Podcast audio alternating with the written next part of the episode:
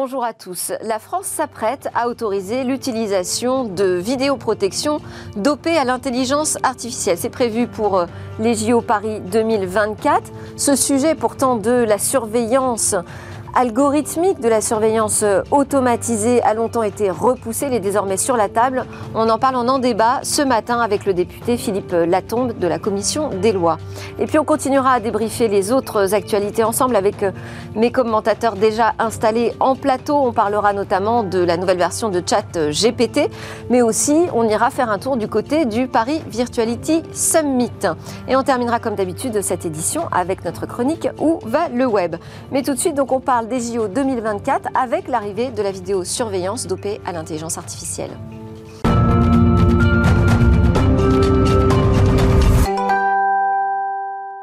Du monde ce matin avec moi pour débriefer l'actualité. Alain Staron, président d'Artifil. Bonjour Alain. Bonjour Christophe Holnet, senior advisor chez Seven2. C'est le nouveau nom de Apax. Oui, absolument. Une nouvelle marque euh, pour de nouvelles ambitions de devenir un acteur euh, totalement euh, européen et donc ce choix d'un nouveau nom pour Apax. Ok.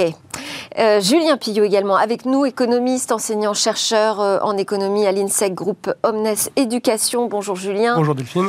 Et puis on va débattre euh, ensemble d'abord de ce sujet de la vidéosurveillance, je vous l'ai dit, avec le député Philippe Latombe. Bonjour. Bonjour. on va parler donc de ce projet de loi relatif aux Jeux Olympiques et Paralympiques 2024 qui va autoriser, a priori, l'utilisation des images de vidéosurveillance, en particulier avec un traitement des images par intelligence artificielle. Je rappelle que vous êtes député modem de la première circonscription euh, de Vendée, également membre de la commission des lois à l'Assemblée nationale. Ce sujet, je disais en sommaire, c'est un sujet brûlant qu'on a longtemps repoussé. Là, désormais, on est bien obligé de s'en emparer puisque des expérimentations euh, et même des utilisations sont prévues pour euh, Paris 2024. c'est un sujet sur lequel on peut être ni pour ni contre. C'est possible de se positionner dans la mesure? Euh, on, peut, on, peut, on peut difficilement être totalement pour ou totalement contre euh, sans mettre un peu de nuance.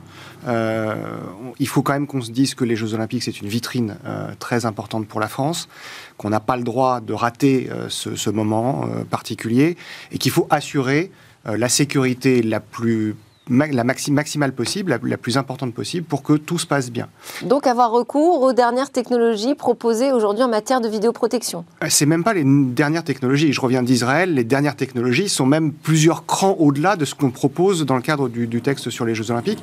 Là, la couche algorithmique qu'on propose dans l'article 7, qui est l'article qui... Euh, c'est toujours les articles 7 qui en ce moment posent des problèmes. Euh, mais, mais l'article 7 propose simplement de pouvoir mettre du traitement algorithmique pour repérer des événements particuliers qui nécessiteraient des interventions des forces de l'ordre. On n'est pas du tout dans de la reconnaissance faciale, dans de la biométrie, dans des choses qui sont déjà à l'œuvre dans des pays, même européens, et pour lequel, là, il peut y avoir un débat éthique de, de biais, de, contrôle, de ce genre de choses. Mais là, on, parle quand même de vidéosurveillance des citoyens dans l'espace public avec un traitement automatisé. L'idée, c'est qu'aujourd'hui, vous, vous êtes déjà dans l'espace public avec des vidéos qui prennent vos images et qui les enregistrent. Là, c'est simplement que dans les, les centres de commandement, on ait des traitements algorithmiques qui disent qu'à tel endroit, il y a une foule qui commence à se densifier et que donc il y a éventuellement potentiellement un risque d'écrasement de personnes contre un mur, contre une balustrade, contre un, contre un banc et qu'il faudrait anticiper en envoyant des forces de l'ordre, donc des humains, et il n'y a aucune décision algorithmique qui est prise dedans. C'est simplement des alertes poussées dans les centres de commandement pour qu'on puisse envoyer des, policiers ou des agents euh, rétablir la circulation normale pour éviter ce, qui a pu se passer en Corée euh, au moment d'Halloween, ce qui a pu se passer dans d'autres grands événements, et on peut penser à des grands événements religieux, notamment en Arabie Saoudite, où régulièrement il y a de ce type d'accident, et où les algorithmes permettent simplement de, de commencer à anticiper le plus possible ce qui va se passer. On n'est pas du tout dans de la biométrie, on n'est pas du tout dans la reconnaissance faciale, c'est un, totalement exclu euh, par le texte, et deux, on n'est pas en capacité de le faire aujourd'hui avec le système de vidéoprotection tel qu'on l'a aujourd'hui. Peut-être dans un précédent c'est ce que nous disent les organisations internationales qui se sont fortement mobilisées euh, euh, contre cette utilisation de la vidéosurveillance avec euh, traitement par de l'intelligence artificielle, c'est qu'on crée un précédent en France. On ne crée pas vraiment un précédent parce que c'est aujourd'hui possible, le, RGPD ne nous l'interdit pas. Ce qui est aujourd'hui interdit, c'est que la CNIL dit je n'ai pas de texte de loi pour me prononcer ou pas sur les traitements algorithmiques en vidéo. Là, on ouvre la possibilité de mettre du traitement algorithmique, mais en y mettant des limites très, très, très claires. Pas de biométrie, pas de reconnaissance faciale, un contrôle total par la CNIL et des algorithmes en certification préalable et dans leur utilisation au quotidien. Et c'est une expérimentation qui s'arrêtera après les Jeux Olympiques. Au départ, c'était prévu après pour 2025. C'est ce que je dire. On l'a baissé. Ça, c'est fait d'amendements euh, récents. Adoptés en commission des lois. On a baissé la durée de l'expérimentation au 31 décembre 2024. Pourquoi pas directement après les Jeux Olympiques? C'est qu'on a besoin de pouvoir faire le bilan de ce qui s'est passé.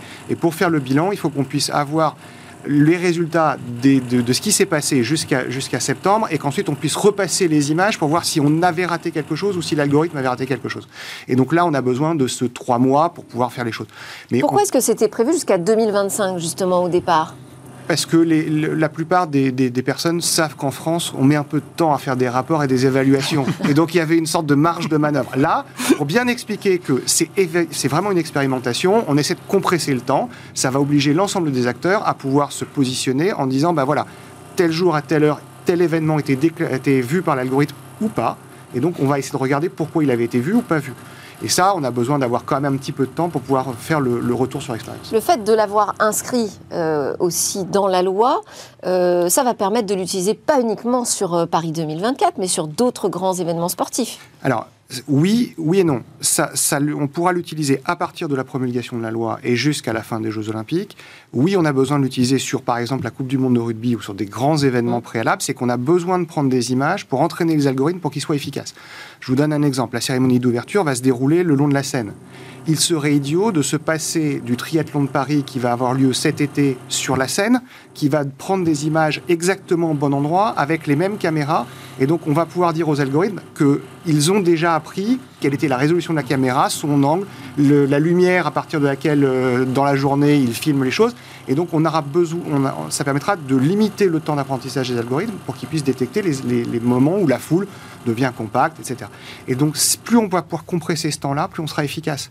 Et on a vraiment besoin d'efficacité parce qu'on est à moins d'un an maintenant, il faut être très clair, on est à moins, moins de 500 jours des Jeux Olympiques, on a besoin que les algorithmes puissent fonctionner et qu'on ait pu vérifier avant qu'il n'y avait pas de biais. C'est aussi pour ça qu'on a besoin de ces entraînements. Est-ce que les débats sont quand même euh, tendus Vous êtes également membre de la CNIL? À la CNIL, tout le monde est d'accord sur ce sujet? Je rentrerai pas dans le détail, le secret de ce qui, de ce qui peut se, dire au, à la CNIL. Vous avez vu que la CNIL a, donné un avis, euh, que le Conseil d'État a donné un avis. Au niveau européen, tout le monde n'est pas non plus aligné sur ce sujet. Euh, on a des pays qui sont largement plus en avance que nous. Euh, on, je pense notamment à, à l'Espagne, qui a lancé plus qu'une expérimentation avec Renfe, qui est l'équivalent de la SNCF, où ils sont vraiment sur des, algorithmes qui vont jusqu'à une partie de biométrie. On est au niveau européen dans une réflexion sur ce qu'on appelle l'IA Act, euh, qui est une réglementation européenne qui serait l'équivalent du RGPD pour l'intelligence artificielle. On espérait pouvoir avoir un vote sur, euh, sur euh, l'IA Act premier semestre 2023 sera plutôt deuxième semestre 2023, avec une mise en application à partir de 2025 de façon graduelle a priori, on s'oriente vers ce qu'on pense nous en France, c'est-à-dire euh, un refus de la reconnaissance faciale et d'une partie de la biométrie, sauf pour des questions de sécurité intérieure, de lutte contre le terrorisme, mais des, choses très particulières, avec des contrôles très particuliers. Pour le reste, on, s'apparenterait vraiment à ce que, que l'article 7 aujourd'hui prévoit. Et c'est aussi notre, notre objectif, ne pas euh, aller plus loin que ce que l'Union européenne va pouvoir proposer et ne pas être totalement en dessous pour éviter d'avoir aussi des usages qui seraient déployés dans d'autres pays, et on sait très bien que des usages dans les pays voisins mm. arrivent par capillarité, et quand on n'a pas préparé les choses, on est un peu débordé. Après, c'est le sujet, euh, vous nous dites qu'il faut placer le curseur au bon endroit pour euh, trouver le bon cadre euh, juridique, mais enfin le curseur, est-ce qu'on n'est pas en train de le déplacer petit à petit, toujours quand même dans la même direction? Oui et non. Aujourd'hui, quand vous avez une ville comme Paris, région parisienne, où vous avez 4500 caméras et, je ne pense même pas aux caméras de la RATP et la SNCF, aucun opérateur n'est en capacité de pouvoir les regarder, d'être efficace avec ce nombre de caméras-là. On a besoin à un moment ou à un autre que les algorithmes permettent de pousser des événements particuliers en disant là, je pense qu'il y a quelque chose à regarder, venez voir, envoyez des forces de l'ordre pour voir s'il y a vraiment quelque chose. Dans d'autres pays, les algorithmes traitent directement les, les, événements et envoient directement les forces de l'ordre ou l'armée ou les services de secours. on est vraiment très en dessous de ce que certains pays font. Et je vous parle même pas de la reconnaissance faciale euh, en, live, en, permanence en streaming, qui aux États-Unis ou en Israël, dont, je, reviens, euh, c'est le quotidien. Hum. Et alors, il y a une acceptabilité sociale totalement différente parce que les, histoires sont différentes. Mais on est très très loin de ces pays. Et je vous parle même pas de la Chine avec le, contrôle social, hum. où là c'est pire. Hum et puis, euh, pour aller un peu dans votre sens, euh, euh, c'est vrai que si, tant qu'on n'expérimente pas, on ne peut pas non plus voir, faire face aux problèmes réels qui, qui seront posés. Une réaction peut-être l'un d'entre vous seulement, parce que on va enchaîner avec le reste de l'actu. Il faut y aller. J'entends ce que vous dites sur le côté, on, dépasse toujours le curseur dans le même sens, mais le progrès va dans ce sens-là. je pense rajouter, c'est un sujet où le en même temps fonctionne. C'est-à-dire qu'on peut à la fois euh, vraiment euh, avoir euh, des algorithmes au service de, la sécurité sans avoir à enfreindre des réglementations sur la, sur la vie privée. Et je trouve que de ce point de vue, voilà, il faut, il, faut, il faut y aller. Il faut rester vigilant en tout cas. Et la vraie question, c'est surtout est-ce qu'on peut se permettre de ne pas y aller lorsqu'on organise des événements aussi massifs que les JO. On se souvient du fiasco du Stade de France pour la finale euh, de la Coupe d'Europe des clubs champions, euh, la Ligue des champions. Il ne faudrait pas que ça puisse se reproduire. En revanche... Je ne sais pas si ça l'aurait évité, mais bon, bah, c'est un autre débat. C'est pour ça qu'il faut à la fois de la tech, mais aussi de l'humain la tech plus de l'humain, c'est ce qui permet d'être beaucoup plus efficace en intervention. Parce que derrière, c'est quand même la décision humaine hein, qui. Ça, sera, ça sera 20 000 personnes qui assureront la sécurité des JO sur un mois en permanence. Donc ça veut dire 50 à 60 000 personnes avec les, les, vacations de repos, etc. C'est énorme. Et donc on a besoin de les aider à être efficaces et aller aux bons endroits au bon moment. Il faudra les former aussi. Ah, la, formation va être un, grand, un grand, grand enjeu. Pour prendre les bonnes décisions. Merci beaucoup. Philippe Latombe, député, membre de la commission des lois à l'Assemblée nationale, pour euh, vos éclairages sur ce dispositif qui se prépare. C'est parti pour le reste euh, du débrief de l'actu dans Smart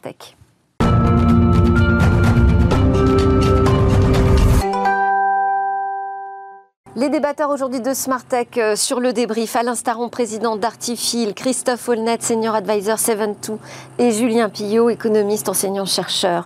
Euh, Philippe Latombe est resté avec nous, évidemment, député euh, Modem à la tête de la première circonscription de Vendée. Évidemment, vous pouvez participer au débrief de l'actu, vous êtes le bienvenu. On va commencer par la faillite, la faillite spectaculaire de SVB, la Silicon Valley Bank qui s'écroule. C'est un choc qu'on n'a pas vu depuis 2000 2008, la crise financière.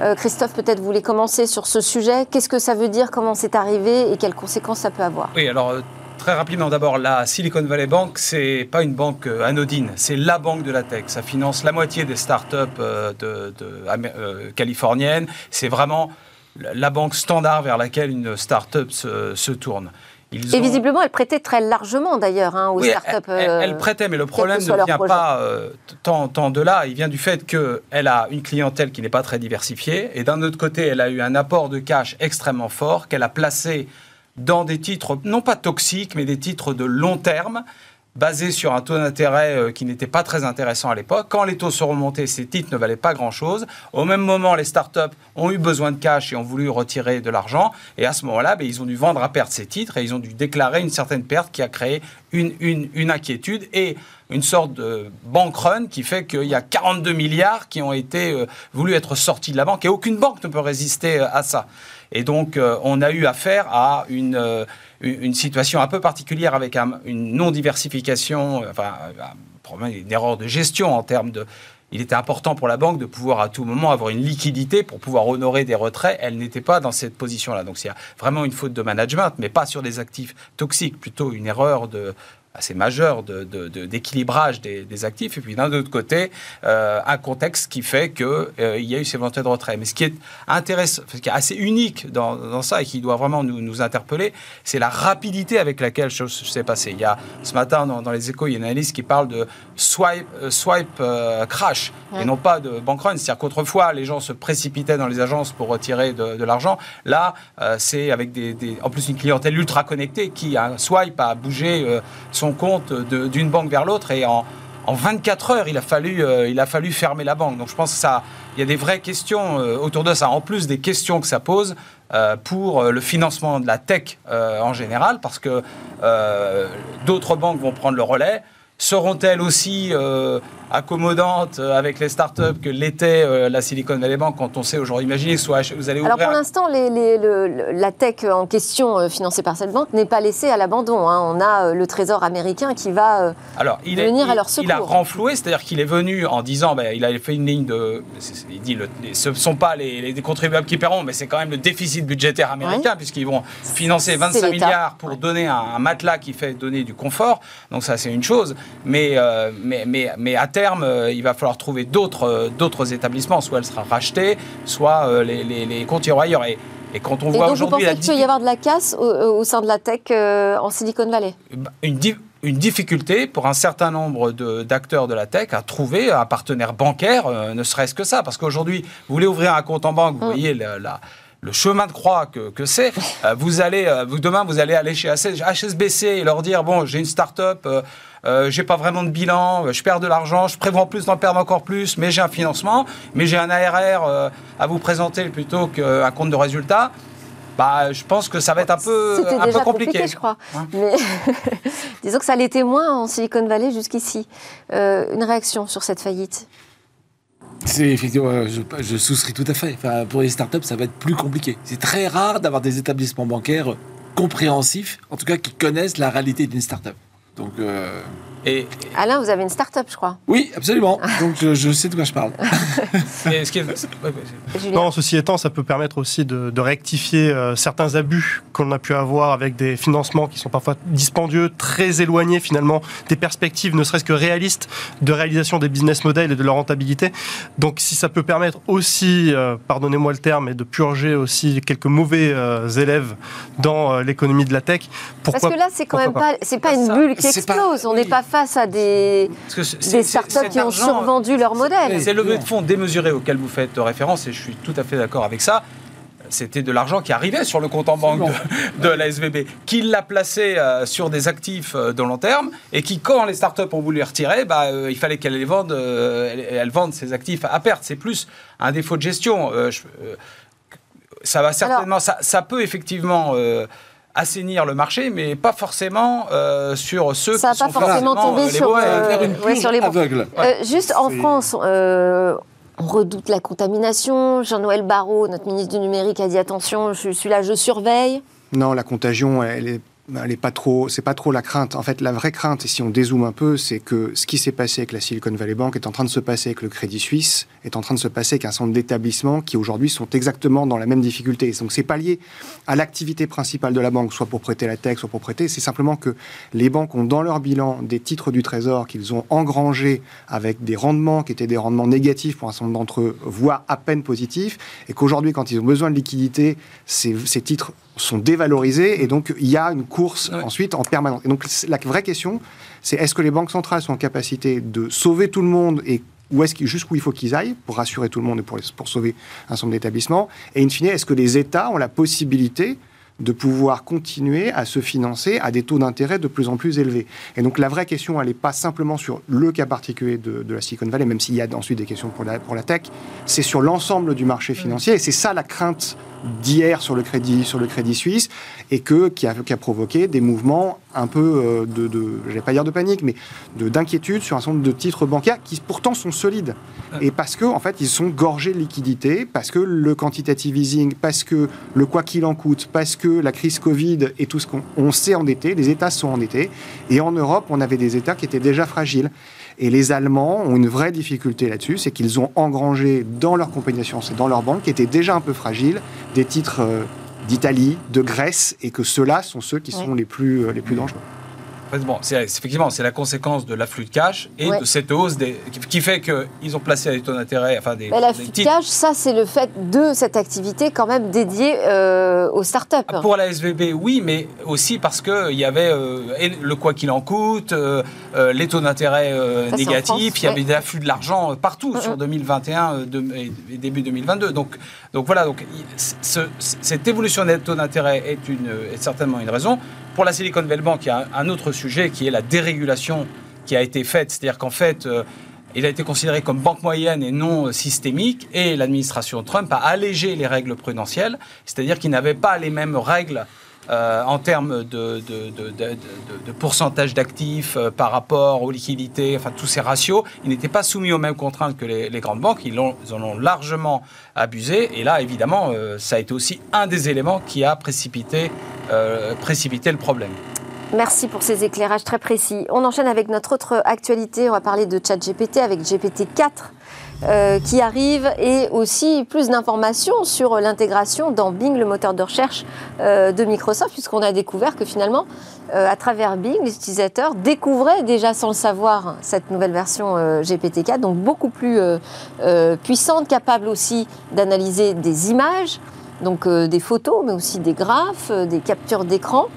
Euh, avec les problèmes que ça a causé d'ailleurs, parce que sur Bing, on a eu euh, quelques dérapages de, l'intelligence artificielle, donc parfois le progrès va un petit peu plus vite que les garde-fous qu'on essaye de, mettre en place. Euh, Chat GPT, sujet qui vous passionne, euh, Philippe Laton C'est effectivement le, début de quelque chose. Le grand public se rend compte de ce que c'est que l'intelligence artificielle par, du, par quelque chose d'assez ludique se rend compte aussi des limites, parce que quand on l'a testé pendant 10 minutes, on voit bien qu'il y, a des biais et des limites assez importantes. Euh, je trouve ça bien parce que du coup, on commence à intégrer ce que c'est que l'intelligence artificielle, euh, en tout cas le, machine learning et la capacité d'apprentissage. Ça pose ensuite des questions d'inquiétude sur les métiers de demain, sur son utilisation.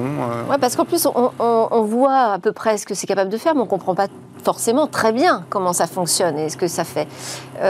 Julien non, le sujet de l'intégration dans, les moteurs de recherche, c'est assez intéressant parce que ça nous ramène finalement à une bataille concurrentielle qui, euh, ces dernières années, en fait, a consacré l'hégémonie d'un moteur de recherche, en tout cas sur la, partie occidentale qui est, qui est Google. Et aujourd'hui, finalement, pour pouvoir concurrencer Google sur ce marché-là, il y a deux façons de s'y prendre. Soit on change les usages et on se rend compte, par exemple, que chez la prime jeunesse actuellement, pour les recherches locales, Google n'est plus euh, la porte d'entrée prioritaire, mais c'est plutôt des réseaux sociaux comme TikTok mm. qui permettent de faire ce, type de, recherche, ce type de référencement. Ou alors il faut s'attaquer à la disruption technologique et euh, battre finalement Google sur ce terrain-là, c'est-à-dire remplacer euh, cette technologie qui est plutôt la recherche de référencement naturel, la sémantique, par autre chose. Et l'intelligence artificielle peut se poser finalement comme une disruption potentielle. Que Microsoft mise énormément là-dessus pour essayer de faire son retard. C'est très malin. C'est plutôt bien joué sur le plan stratégique. Mm.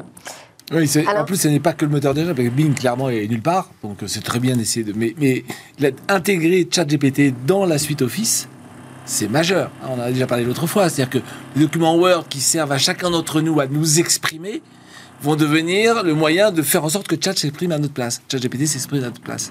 Et donc là, c'est un changement de paradigme extraordinaire pour les comportements humains. ChatGPT 4, il, réussit tous les examens de lycée. Donc ça pose une autre question sur qu'est-ce qu'on enseigne. Puisqu'on ne peut plus évaluer la, qualité de l'enseignement, en tout cas comment les enfants ou les ados reçoivent cet enseignement. Bah c'est simple, hein, vous, leur vous, leur faites faire les devoirs sur table euh, en classe. Oui, mais est-ce que ça sert? Mais voilà, après c'est plutôt comment on se sert. faire? Pourquoi est-ce que comment on, se sert de, ce nouvel outil? On a eu ce débat, puis on a eu le débat aussi de la concurrence sur les offres de cloud, parce que c'est pas juste sur la recherche. Hein. Euh, pour Microsoft, c'est vraiment euh, un moyen de reprendre des places. Alors, ça dit sur le cloud, ça va, ils sont, ils sont pas en position de faiblesse, mais en tout cas, un moyen d'asseoir encore plus euh, sa position dominante. Oui, bah, ils ont. Microsoft est toujours. Euh, très habile aussi dans ses capacités de rebond parce qu'ils étaient nulle part avec Bing et ils voient une opportunité unique euh, de redéfinir le search en fait en changeant le search qu'on appelle le prompt, c'est-à-dire on va passer en mm. fait vers la façon d'être capable de poser une question et effectivement euh, c'est pour eux une opportunité d'aller euh, prendre euh, d'aller attaquer la, marge de que la grosse margine de, Google qui est complètement gigantesque sur sur le search et qui est en et, qui est en danger potentiel. Mm. Donc ils ont vraiment vu ça comme une opportunité. Mais, Christophe, vous connaissez bien Microsoft hein, pour l'avoir fréquenté de l'intérieur. ça vous a surpris cet investissement dans OpenAI de Microsoft? Non, j'ai trouvé ça me rappelait un petit peu bon, c'est pour les, les, euh, les, vétérans de la tech, mais le moment où euh, Microsoft ignorait euh, l'Internet et où quasiment en une nuit la société avait basculé en lançant Internet Explorer et en finalement en, se déclarant complètement favorable à Internet, en saisissant l'opportunité et, et, en se redéfinissant avec ça, de la même façon qu'ils l'ont fait Et de la même façon qu'ils auront dit de façon incroyable, alors qu'ils étaient vraiment très mal dans les années 2010, avec Azure, finalement, en en faisant un standard et avec, avec Office. Et là, j'ai trouvé ça extrêmement euh, intelligent, si je puis dire, de, de, faire ça. Et effectivement, comme le dit Alain... Surtout quand on voit la dimension quand même de, la compagnie, de l'entreprise. Mmh. Euh, ces revirements stratégiques, c'est pas simple à opérer. Oui, mais c'est ça qui fait ces entreprises, c'est parce que c'est toutes ces grandes entreprises, quelles qu'elles soient, Microsoft, Meta, au bout d'un moment, on se sclérose un peu. Donc, est-ce qu'on est capable et toutes les entreprises, toutes les bureaucraties s'effondrent à un moment donné. Donc, est-ce qu'on est capable à un moment donné de se remettre en cause et, de garder cette, euh, cette agilité à la, et, cette volonté de pouvoir bouleverser un certain nombre de choses à tout moment? Et, et c'est ce qui fait que ces entreprises, euh, comme Microsoft, comme Google, elles arrivent à à, être dans cette réflexion de destruction créatrice, y compris de ce qu'elles font elles-mêmes. Et ce qui est très intéressant, c'est que Microsoft n'a pas fait lui-même, il a investi dans OpenAI, alors que Google a voulu le faire lui-même. Or, c'est très compliqué de faire un changement de paradigme de l'intérieur. Vous êtes les rois du search, pourquoi vous allez faire du prompt? Toujours. C'est pour ça, c'est pour ça qu'ils achètent des startups et qu'ils les, incubent et puis ensuite ils voient comment est-ce qu'ils peuvent les utiliser. Attention, Nokia rachète WeThings et finit par le revendre parce qu'ils n'y sont pas arrivés. Mais, on, avait vu ce, mouvement-là aussi dans d'autres industries qui sont par exemple l'industrie de, des médicaments. Euh, Pfizer l'avait fait notamment pour les vaccins ARN. Euh, c'est exactement ça. C'est je ne suis pas en capacité moi avec mmh. mon agilité et ma structure à pouvoir le faire. Je me mets avec une startup qui elle a cette agilité je prends une participation capitale suffisamment importante pour que, à l'arrivée, si ça marche, je puisse prendre le, produit et l'entreprise et l'intégrer dans, mon, système. Et si ça marche pas, ben, j'aurais fait un investissement et, je peux éventuellement m'en séparer ou l'abandonner. Et cette structure-là, ce, mode de fonctionnement-là, Microsoft le fait très bien. Allez, on continue avec les GAFAM, avec la guerre euh, Amazon-Elon euh, Musk, on va dire, euh, autour des, des, satellites. Donc on a Amazon qui nous assure que son Internet sera bien plus performant que euh, Starlink. Ça, c'est la nouvelle bataille qui se joue pour euh, demain. Julien. Il y a une bataille, effectivement, là encore une fois concurrentielle, pour pouvoir apporter euh, finalement un réseau euh, qui puisse apporter Internet partout où il n'est pas présent, mais peut-être demain aussi venir concurrencer les FAI. C'est ce que je veux dire, parce qu'au départ, on parlait de la bataille satellitaire pour la connectivité de l'ensemble de la planète. Aujourd'hui, on sait que ça peut concurrencer les offres actuelles des opérateurs. Très clairement, très clairement. Par contre, la question, moi, qui qui, m'interroge euh, énormément, c'est plutôt la, gestion des débris spatiaux que ça peut éventuellement engendrer. On a déjà aujourd'hui une problématique assez importante qui se pose. Il y a des embouteillages finalement en orbite. Et là, on a quand même deux opérateurs qui ont des moyens assez colossaux. Amazon d'un côté, euh, la Galaxy Elon Musk de l'autre, qui envisagent de balancer euh, encore euh, quelques milliers, quelques dizaines de milliers, même pour ce qui concerne Elon Musk, de satellites supplémentaires pour construire ce, ce réseau-là. Il risque d'y avoir un petit peu embouteillage et je me demande si on n'aurait pas intérêt plutôt de penser une utilisation de ces systèmes-là plutôt que éventuellement un empilement de ressources qui pas posé des problématiques. Ça semble envisageable, Julien, dans ce contexte concurrentiel féroce. ça, veut dire qu'il faut passer par la régulation aussi, peut-être. Euh. Mais c'est même au-delà de ça. C'est qu'il faudra que les États acceptent de laisser une partie de leur pouvoir régalien parce que les télécommunications, c'est aussi l'armée, c'est aussi un certain nombre de choses. Et donc, les laisser uniquement à des compagnies privées, même si elles sont interopérées, interfaçables, c'est pas forcément souhaitable. Et je vois pas les Russes et les, Chinois l'accepter. Mm. Je vois mal les Américains l'accepter totalement. Donc, euh, il y a un problème aussi de, ce type-là. Puis ça pose un autre problème, c'est qu'en fait, ces flottes n'ont une capacité que proportionnelle au nombre de satellites déployés. Donc, si tout le monde utilise les mêmes satellites, ben, on va limiter le débit possible. Donc, on est obligé d'employer, de déployer des dizaines de milliers de satellites. un autre problème que ça pose, un autre problème que ça pose, c'est que ces fréquences, elles sont mondiales et elles ne sont pas infinies. Et donc, quand la FCC dit à Elon Musk, eh ben, avec SpaceX, tu as le droit d'utiliser tout ce spectre, il y a un tollé général parce que bah, c'est autant de spectres de moins pour les Européens, mais on a OneWeb, mais pour les Chinois. Euh, et voilà, et si Kuiper s'y met avec Amazon, eh ben, on va avoir une occupation du spectre universel, c'est un bien commun, utilisé à 70% par des Américains. Et là, ça pose un vrai sujet. Il faut pas oublier que quand Elon Musk fait une fusée réutilisable, c'est pour envoyer des satellites. Et pourquoi il envoie des satellites? C'est pour contrôler l'accès Internet dans le monde. Hein? C'est sûr que c'est un, risque, enfin, c'est un risque pour les opérateurs télécoms, parce que de voir un opérateur. Aujourd'hui, on, est, on, pourrait être capable à terme, effectivement, notamment avec la miniaturisation des antennes, parce qu'aujourd'hui, l'antenne d'Amazon, elle fait faire 2 kg, 28 cm. Bon, on sait très bien que dans 3 ans, ce sera 500 grammes et puis, et puis 10 cm. Donc, euh, donc il y aura.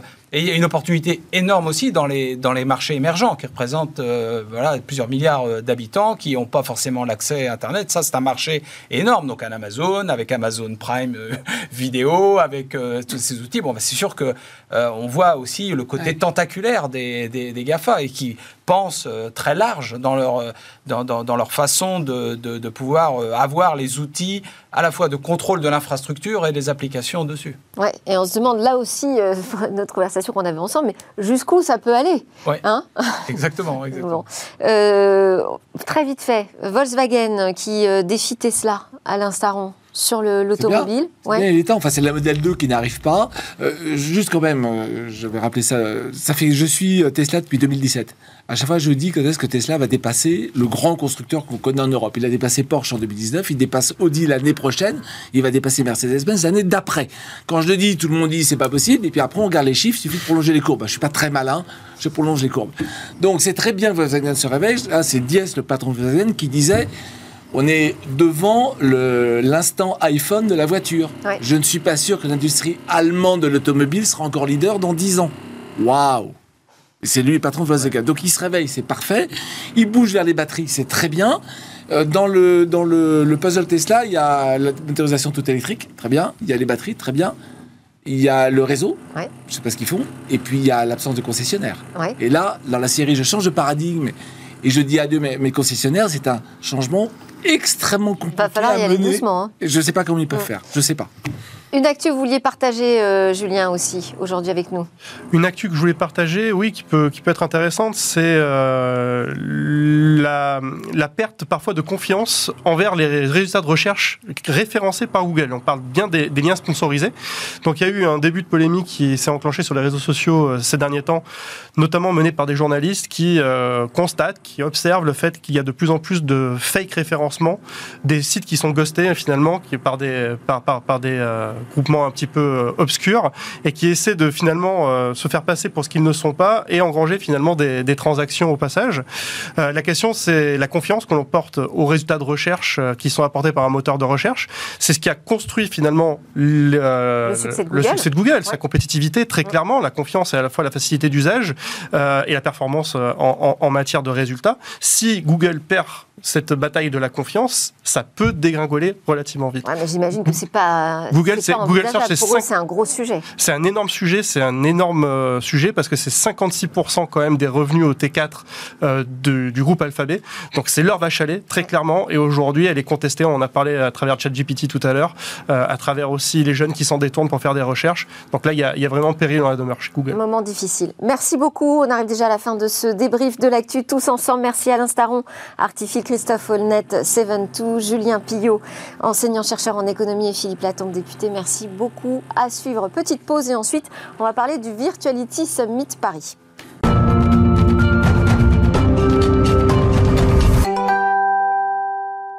Deuxième partie de Smart Tech. Moi, j'aime bien terminer cette euh, émission avec euh, une petite proposition de visite. Alors, je vous envoie directement au euh, Virtuality Web3 Summit. Ça se passe à Paris et nous avons rendez-vous avec Olivier Godest, fondateur et directeur général de ce salon.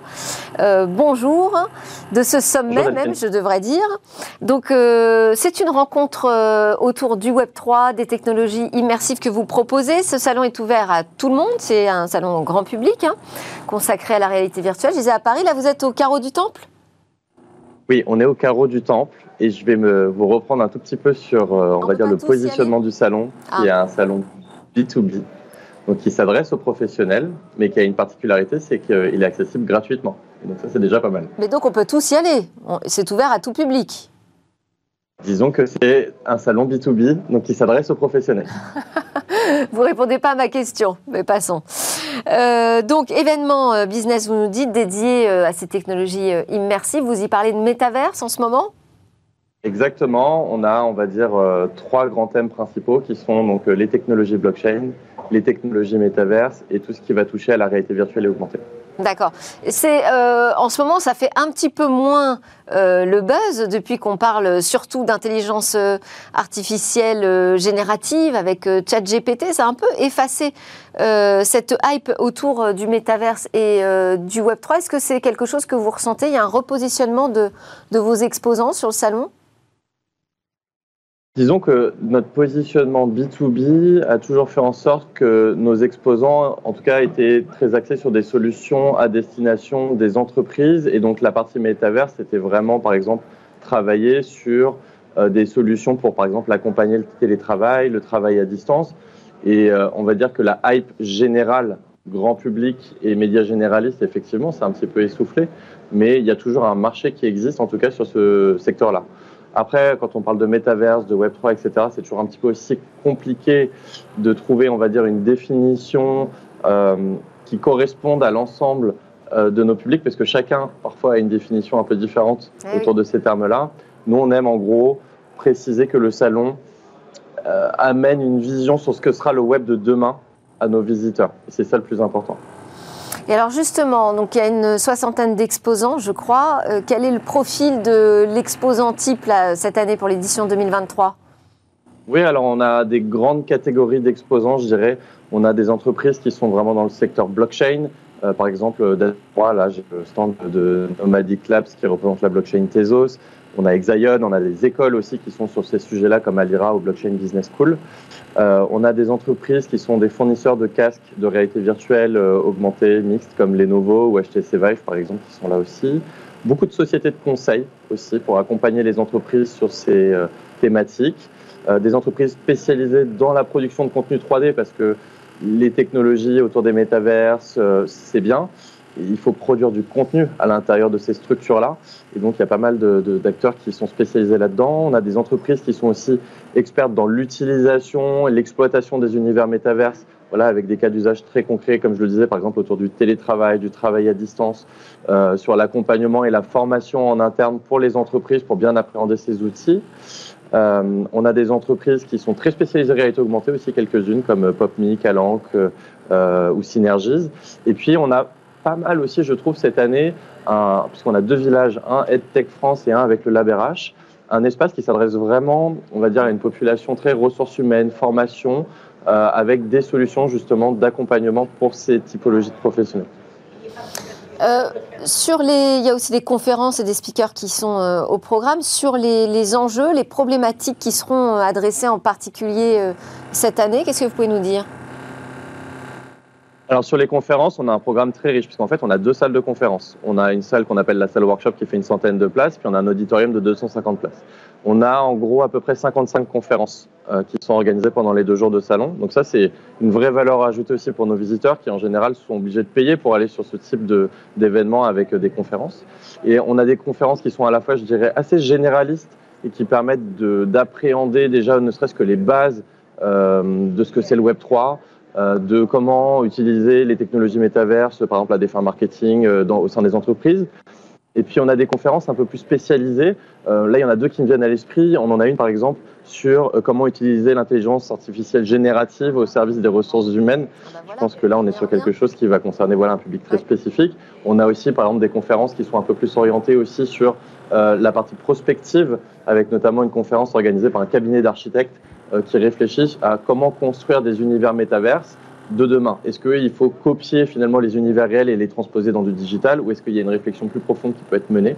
Voilà, donc euh, c'est un mix de ce type de conférence, mais je pense que tout à chaque, enfin, chaque professionnel peut vraiment y trouver son compte pendant ces deux jours. Et où on en est sur euh, les NFT Parce que là aussi, on a l'impression que le soufflet est un peu retombé. je crois que vous, vous lancez une collection de NFT justement pour cet événement? Alors nous, c'est clin d'œil. Clairement, c'est un, petit outil marketing euh, clin d'œil.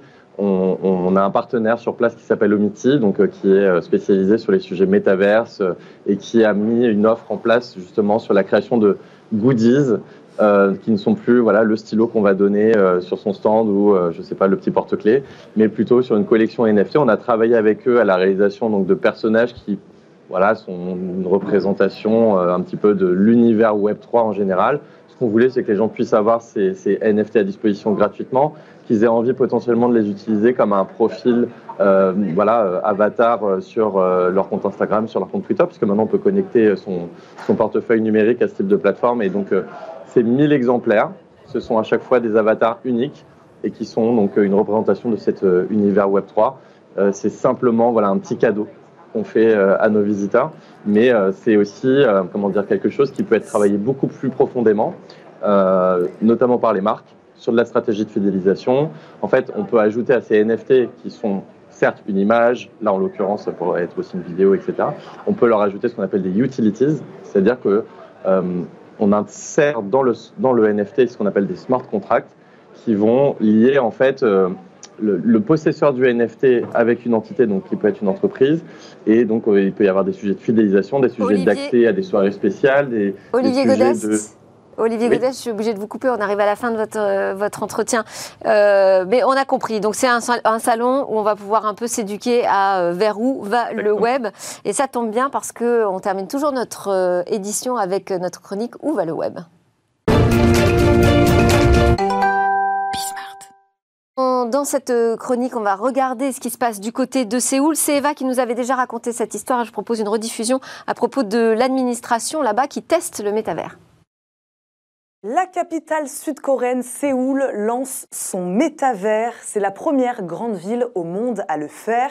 Son nom, Métaverse Séoul, et son ambition, offrir un service public d'un tout nouveau genre. Les habitants pourront d'ici peu y effectuer toutes leurs démarches administratives.